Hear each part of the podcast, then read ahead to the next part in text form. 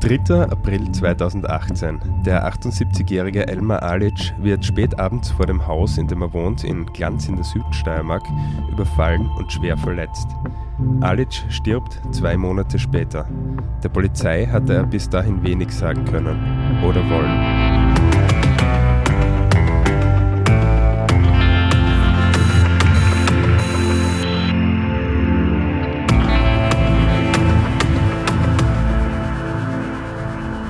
Herzlich willkommen bei Delikt. Mein Name ist David Knees und ich befinde mich heute wieder in Graz im Styria Media Center und freue mich, dass ich heute wieder den Kriminalreporter Hans Breitecker begrüßen darf. Servus Hans. Servus. Lieber Hans, wir haben vorher schon kurz darüber geredet. Am 29. September hast du eh Zeit, oder? Habe ich Zeit. Ja, sehr gut, weil da machen wir nämlich eine Delikt-Live-Aufnahme im Rahmen der Grazer Messe. Das ist ein Silent Podcast. Das werdet ihr dann sehen, falls ihr dort seid, wie das funktioniert. Äh, wir nehmen jedenfalls eine Deliktfolge live auf. Wenn dieser Podcast erscheint, ist das schon übermorgen. Deshalb können schnell entschlossene jetzt noch an marketing.kleinezeitung.at schreiben, um Karten zu gewinnen. Dazu einfach eure Kontaktdaten mailen und in den Betreff Silent Podcast schreiben. Dann ist man dabei. Ja, Hans, für unseren heutigen Fall begeben wir uns weder zeitlich noch örtlich besonders weit weg von hier, nämlich ins Jahr 2018 in die Südsteiermark, nach Glanz an der Weinstraße im Bezirk Leibniz. Und wie es der Name vermuten lässt, ist das ein Ort in wunderschönen, für die Region typischen Weinbergen, ein Ort, der eigentlich sehr idyllisch wirkt. Und der Fall, über den wir heute sprechen, hätte eigentlich die Öffentlichkeit nicht erreicht, hat es dann aber doch, aber mehr oder weniger durch einen Zufall, wie du mir erzählt hast.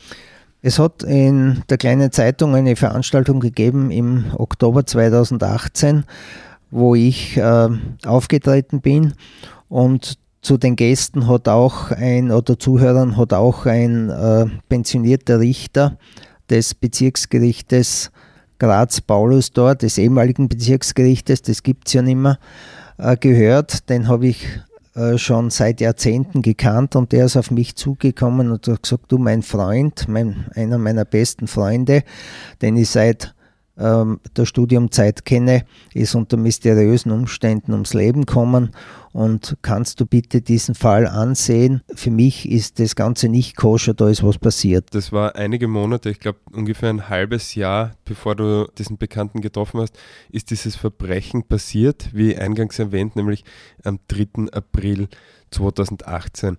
Und gefunden wurde das Opfer Elmar Alic am nächsten Tag von einem deutschen Urlauberpaar. Und der 78-jährige Alic ist da noch nicht tot, er ist auch nicht bewusstlos, er ist nur nicht ansprechbar. Aber zunächst ist gar nicht klar, dass es sich um ein Verbrechen handelt. Das ist richtig, da ist das Ehepaar hat Alarm geschlagen und es ist dann äh, die Notärztin hingekommen, so die Kreuz, die Notärztin, und die hat eine Unterzuckerung vermutet. Alic hat zwar am linken Auge, im Bereich des linken Auges eine Verletzung aufgewiesen und wie sie dann später herausgestellt hat, auch an am linken Oberarm eine schwere, das war sogar ein Bruch. Erst ins Krankenhaus nach Wagner gekommen und dort hat man dann die Schwere der Verletzungen erst erkannt und äh, ihn sofort, weil sich der Gesundheitszustand verschlechtert hat, mit dem Hubschrauber nach Graz geflogen. In der Zwischenzeit hat die Polizei Leutschach äh, sich den Auffindungsort angesehen und hat festgestellt, dass der BKW im Bereich der Heckklappe eine scharfkantige Einkerbung hat, ähm, dass der Kotflügel beschädigt ist und dass die Heckscheibe äh, beschädigt wurde. Und wie dann der Beamte die Heckscheibe geöffnet hat, ist die in sich zusammengebrochen. Äh, also die Heckscheibe ist beim Öffnen total zersplittert und ja, man ist davon ausgegangen, dass der Elmar Alic dürfte alkoholisiert gewesen sein und dass er sein Auto beim Einpacken oder auf, der, auf dem Weg nach Hause von einer Buschenschank nach Hause beschädigt hat. Das war die erste Annahme. Mhm. Äh, dramatisch äh, ist die Geschichte erst geworden, wie dann der Arzt angerufen hat vom LKH Graz und der sich erkundigt hat, ob Elmar Arlic Angehörige hat, die er verständigen könnte, weil sein Zustand absolut lebensbedrohlich ist. Äh, er hat so hat man, hat der Arzt das der Polizei dann mitgeteilt, eine Ethylenglykolvergiftung. Also die Verletzung, da ist operiert worden am Oberarm, das war nicht die große Sache, sondern die Vergiftung. Da war er absolut unter Lebensgefahr. Die Polizei ist dann hingefahren zum Auffindungsort, hat sich das noch einmal genau angesehen und hat festgestellt, dass auf dem Hackstock beim Eingang eine Hacke liegt. Die Hacke gehörte Elmar Alic, die hat er immer zum Späne machen verwendet. Mit dieser Hacke hat man dann festgestellt, mit dieser Hacke wurde auf das Auto eingeschlagen und mit dieser Hacke hat der Elmar Alic den Schlag auf den Oberarm bekommen. Das war kein keine Sturzverletzung, sondern das war, wie man dann festgestellt hat, ein, ein, ein Schlag. Das dürfte beim Aussteigen passiert sein und er wird vermutlich noch so das Bild am Tatort vermutlich versucht haben zu flüchten, ist dann einige Meter weiter in der Wiese zusammengebrochen und die ganze Nacht dort liegen geblieben. Ja, und eben am nächsten Tag gefunden, ins Krankenhaus gebracht und das, was wir alles jetzt besprochen haben. Aber ähm, um jetzt dieses Mysterium dieser doch fremdverschuldeten Verletzungen klären zu können, wird man sich wahrscheinlich angeschaut haben, wer dieser Elmar Alic eigentlich ist. Was kannst du darüber sagen? Der Elmar Alic war ein Pensionist, wie du schon gesagt hast, eingangs 78 Jahre alt. Er hat gewohnt auf einem Anwesen in Glanz.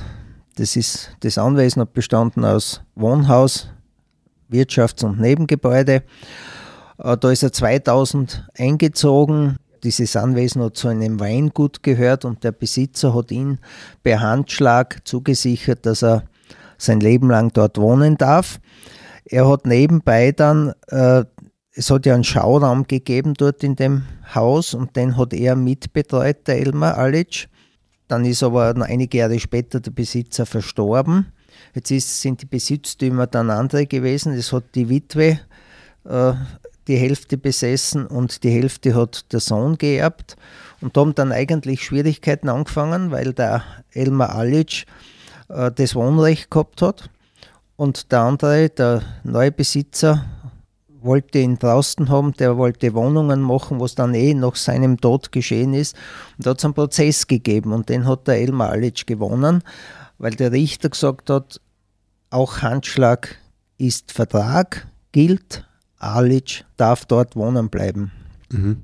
Das heißt, er konnte das nachweisen, dass es diesen Deal gegeben hat und er wohnte dort auch relativ unbehelligt, abgesehen von diesem Gerichtsverfahren, bis zum 3. April 2018.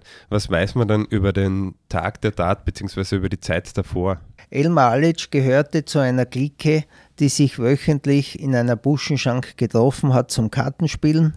Es ist natürlich auch immer wieder reichlich getrunken worden. Da waren Leute dabei, verschiedenste Leute, vorwiegend Pensionisten, aber auch andere. Und unter anderem ein Mordermittler, ein ehemaliger, auch schon in Pension, ehemaliger Mordermittler von der alten Polizei in Graz. Und auch an dem 3. April wurde am Nachmittag Karten gespielt. Und aufgefallen ist den anderen nur, dass der Elmar Alic mehrmals angerufen worden ist von einer Bekannten, die aus Kärnten gekommen ist, bei ihm zu Hause gewartet hat, weil sie ihn treffen wollte und er war aber in der Buschenschank. Ich habe dann mit dieser Frau auch gesprochen, wie ich die Geschichte dann recherchiert habe. Er ist, er ist trotzdem nicht nach Hause und sie ist um 18 Uhr, nachdem er immer noch nicht da war, ist sie dann weggefahren Richtung Kärnten die ist ja auch überprüft worden dann später und die hat aber anhand der Rufdatenrückerfassung äh, ist nachgewiesen worden, dass sie mit dem Ganzen überhaupt nichts zu tun haben kann. Sie war ja. zu dem Zeitpunkt schon in Klagenfurt, glaube ich, hat sie gewohnt. Ähm, der Elmar Alic ist dann zwischen 21.30 Uhr und zwischen 21.45 Uhr aufgebrochen in der Buschenschank, die anderen dann auch. Ja, und ist nach Hause. Und dann ist das passiert und das ist völlig im Dunkeln, was da passiert ist. Also das sind, da gibt es nur Spekulationen. Faktum ist, er hat einen Schlag bekommen. Faktum ist, das Auto ist beschädigt worden. Also handelt es sich zumindest, wenn wir jetzt diese Ethylenglykolvergiftung ausschließen, um eine schwere Körperverletzung mhm. und Sachbeschädigung. Das ist, das ist ein Fakt. Wie ging es ihm dann im Krankenhaus? Wie ging das alles weiter? Das Problem war diese, laut Ärzte, diese Glykol, Ethylenglykolvergiftung. Er war aber dann ansprechbar und der ist am zweiten Tag in, in Graz dann schon von einer Bekannten aus der Runde besucht worden und da konnte er auch reden mit ihr und er hat ihr erzählt, sagt er, jetzt bin ich so lange da und jetzt wollen sie mich erschlagen. Das war seine auswärtliche Aussage. Das hat sie aber mir erst erzählt im Zuge meiner Recherchen, das war Monate später. Ich bin auch zu diesem pensionierten Mordermittler hingegangen und habe mit ihm gesprochen, weil der war an diesem Nachmittag auch dabei mit seiner Frau. Den habe ich gut gekannt, weil ich früher ja dienstlich mit ihm zu tun gehabt habe bei der Grazer Polizei. Und der hat mir dann gesagt, er hat den Elmar Alic, der ja dann, ich glaube, sechs Wochen später aus dem Krankenhaus entlassen worden ist, vier oder sechs Wochen, und da hat er ihn zu Hause besucht und da hat er gesagt, stell dir vor, äh, Wickerl, der will mich da schlagen, der will mir den Schädel einschlagen. Und er sagt, ich habe mir nichts gedacht dabei, ich bin so lange weg von den Ermittlungen, aber als ehemaliger Kieberer hätte ich nachfragen müssen, das habe ich nicht getan. Ich habe dann darüber geschrieben und ich habe das der Polizei dann mitgeteilt. Beide Aussagen waren dann wichtig für weitere Ermittlungen. Da war aber der Elmar Alic schon tot. Das war, wie gesagt, nach seinem Tod.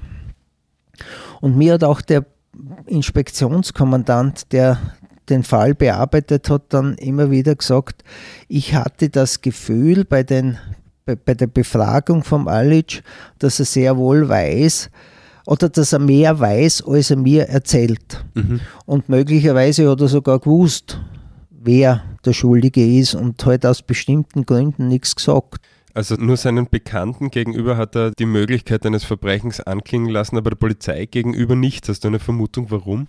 Vielleicht deshalb nicht, weil er da keine Schwierigkeiten wollte und, und glaubt hat, jetzt ist eh alles erledigt und jetzt traut sich eh keiner mehr, ihn was anzutun. Äh, es ist ja auch nicht erklärbar jetzt, wie er zu dieser Vergiftung gekommen ist. Ja. Es ist ja völliges Rätsel. Ich habe mit einem Mordermittler und mit dem Gerichtsmediziner gesprochen, der sagt, es ist sehr schwer, jemandem was einzuflößen. Und das hätte mir, er hätte müssen niedergeschlagen werden und dann hätte man ihm müssen dieses Ethylenglycol äh, einflößen und, und den Kanister halt den leeren oder den Behälter, wo das drinnen war, verschwinden lassen. Selber dürfte das auch nicht zu sich genommen haben, weil kein Kanister, kein Behälter gefunden wurde, außer der volle und der war versiegelt.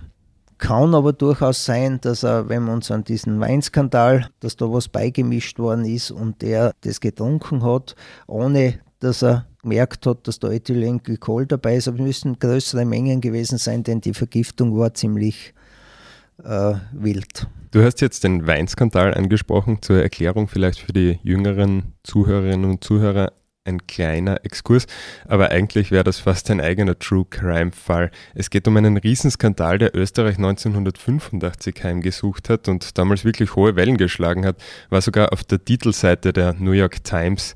Was ist damals passiert? Das haben manche Winzer äh, verbotenes oder im Wein verbotenes Diethylenglykol zum Punchen verwendet, weil so konnte man Massenweine zu Süßweinen oder Trockenbeeren, Ausleseweinen unter Anführungszeichen veredeln und diese diese Weine sind in den Jahrzehnten davor immer beliebter geworden und mit diesem Verfahren konnte man entsprechend hohe Profite erzielen.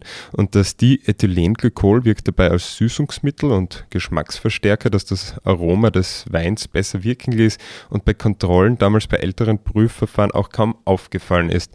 Und nach einem anonymen Hinweis ist der Skandal dann aber aufgeflogen. Mehr als 1000 Verdächtige wurden im Zuge der Ermittlungen bei der Staatsanwaltschaft angezeigt.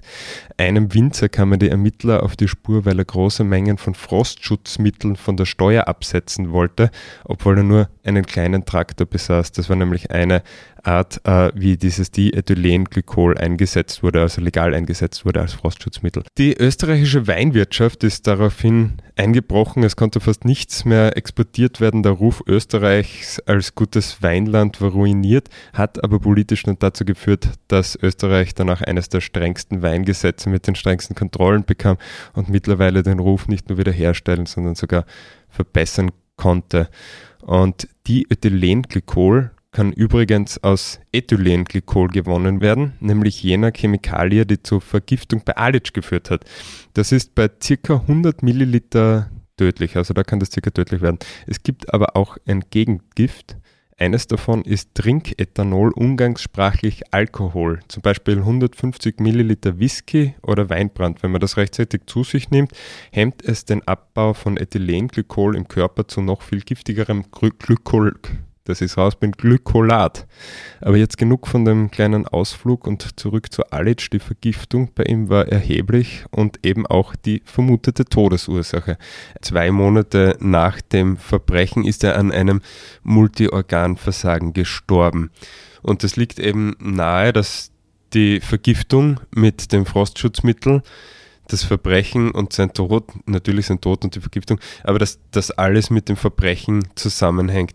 Konnte das dann bestätigt werden? Dass der Tod zusammenhängt mit der Vergiftung, das geht aufgrund der, der ärztlichen Befunde ja. hervor, das ist einmal klar. Ja. Wenn man das ihn eingeflößt hat oder zum Trinken gegeben hat, ohne dass er es gemerkt hat, dann wäre es ja, geht es ja Richtung Mord. Mhm theoretisch, wenn man das durchspielen, könnte er selber bewusst getrunken haben, aber da müsste ja irgendwie irgendein Hinweis da sein. Es war bei ihm zu Hause kein Hinweis da, dass er da Ethylenglykol irgendwo getrunken hätte. Das ist ein völliges Rätsel und das wird es vermutlich auch bleiben. Der Fehler war natürlich, dass erstens einmal gleich, äh, wie er eingeliefert worden ist, wie das bekannt worden ist, dass er einen Schlag abbekommen hat äh, und dass er zusätzlich diese Vergiftung hat, hat der Inspektionskommandant des Landeskriminalamts informiert. Der Beamte, den er am Telefon erwischt hat, hat kein großes Interesse gezeigt, dass, er da, dass da was passiert. Und es ist auch nichts geschehen. Es ist immer bei der Polizeiinspektion in Leutschach geblieben.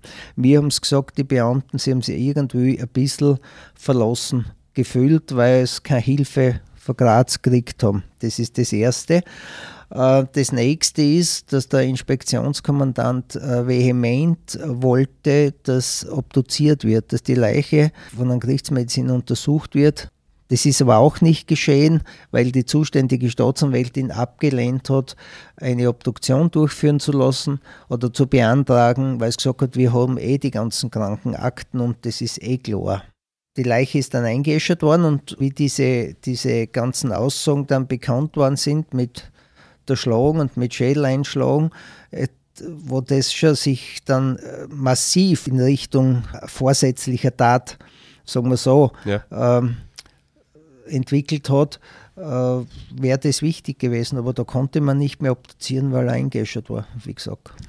Das heißt, jetzt, äh, fünf Jahre nach der Tat, wissen wir eigentlich, dass es sich um eine Körperverletzung gehandelt haben muss, können mutmaßen oder zumindest mit einer gewissen Wahrscheinlichkeit sagen, dass es ein Mord sein könnte, auch äh, wenn das Opfer erst zwei Monate später verstorben ist.